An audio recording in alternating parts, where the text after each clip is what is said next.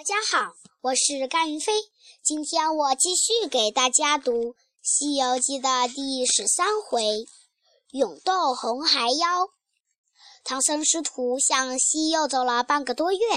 这天，他们来到一座高山，远远看见山坳里有一朵红云，直窜到空中。悟空一惊，把唐僧推下马来，叫师弟快保护师傅，妖精来了。慌得八戒急忙撤出钉耙，沙僧忙抡起宝杖，把唐僧围在当中。不一会儿，红云散去，悟空扶唐僧上马，一行四人继续赶路。没走出多远，就听到前面隐隐约约传来救命的喊声。唐僧说：“悟空，我听见有人喊救命，你去看看。”悟空摇摇头说：“这荒山野岭，连个人家也没有，哪会有人呢？一定是你听错了。我们赶路吧。”唐僧听了，也以为是自己听错了，就继续向向前赶路。红孩见计谋没得逞，于是重新在重重新吊在前边树上，又高喊起来：“师傅，救命！”唐僧抬头一看，只见是个七八岁的孩子，便叫八戒去把他解救下来，又叫悟空驮着这小孩往前走。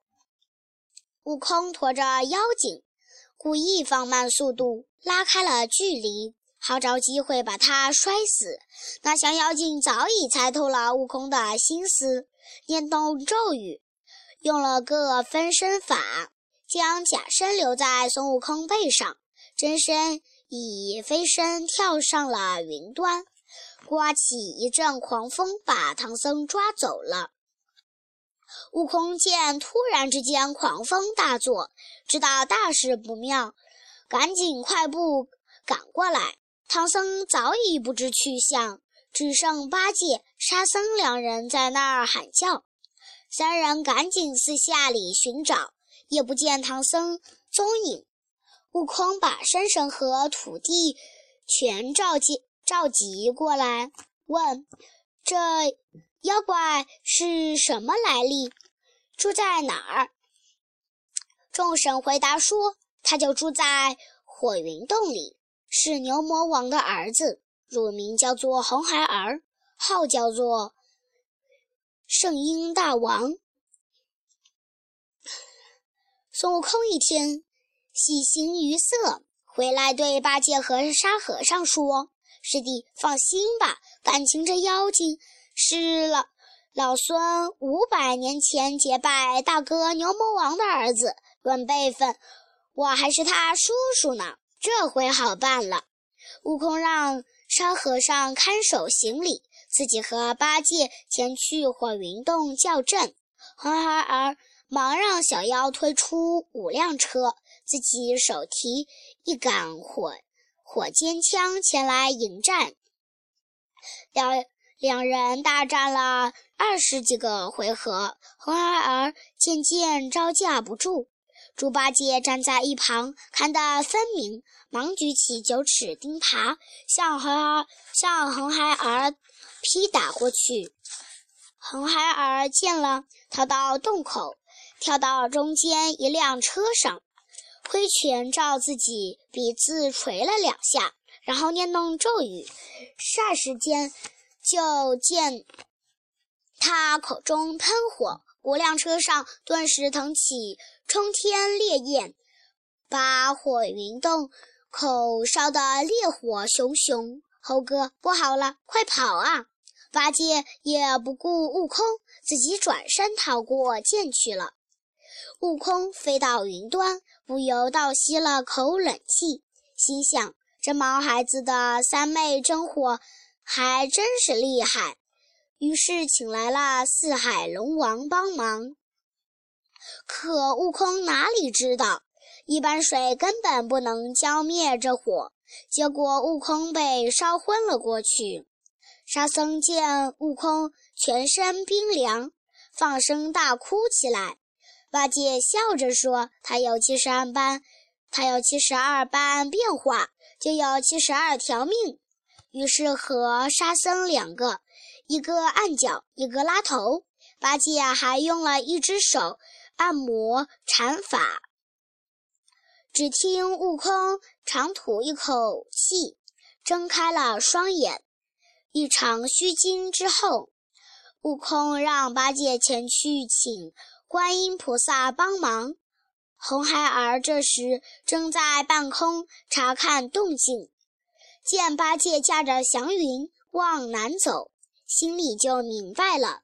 于是他驾他驾云抄近路，超过八戒，变成观音菩萨的模样，端坐在石崖上等他。八戒走着走着，蓦地蓦地一抬头，看见了观音菩萨，也不辨真假，忙上前叩头，说明来意。假观音爽快的一口答应。和猪八戒一起前往火云洞。到了洞口，红孩儿冷冷一笑，现出本相，把八戒捉进洞口去。把八戒捉进洞去。八戒走后，悟空不放心，变成一只小虫，飞进火云洞打听消息。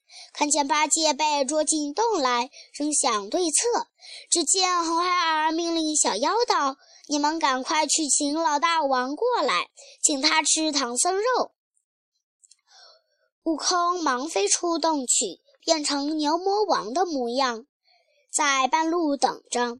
小妖走不多远，就看见牛魔王，便把牛魔王请请了来。红孩儿一听，不由心生疑惑，故意试探道：“父王，前天……”看到张天师，他要给孩儿算命，问我的生辰生生辰八字，我哪里知道？请问父王还记得吗？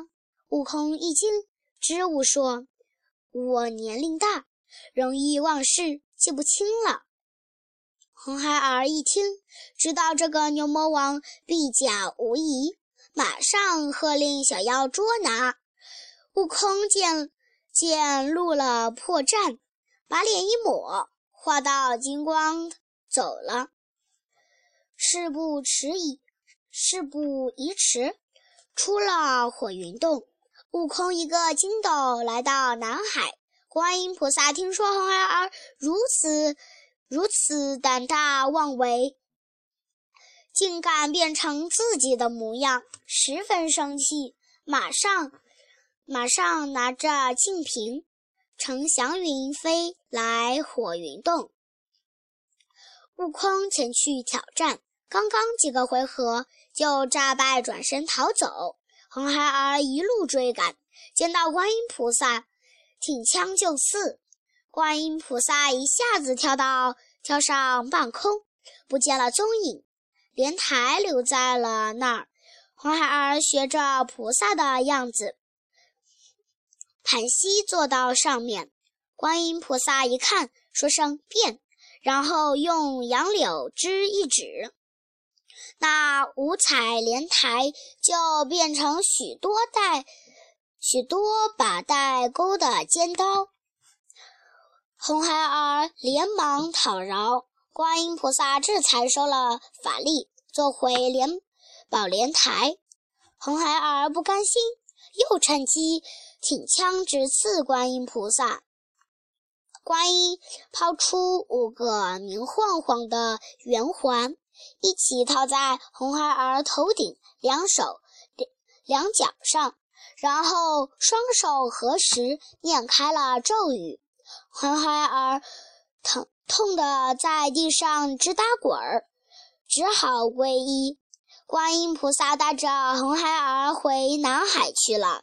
悟空救出了唐僧、八戒，师徒四人继续向西天而去。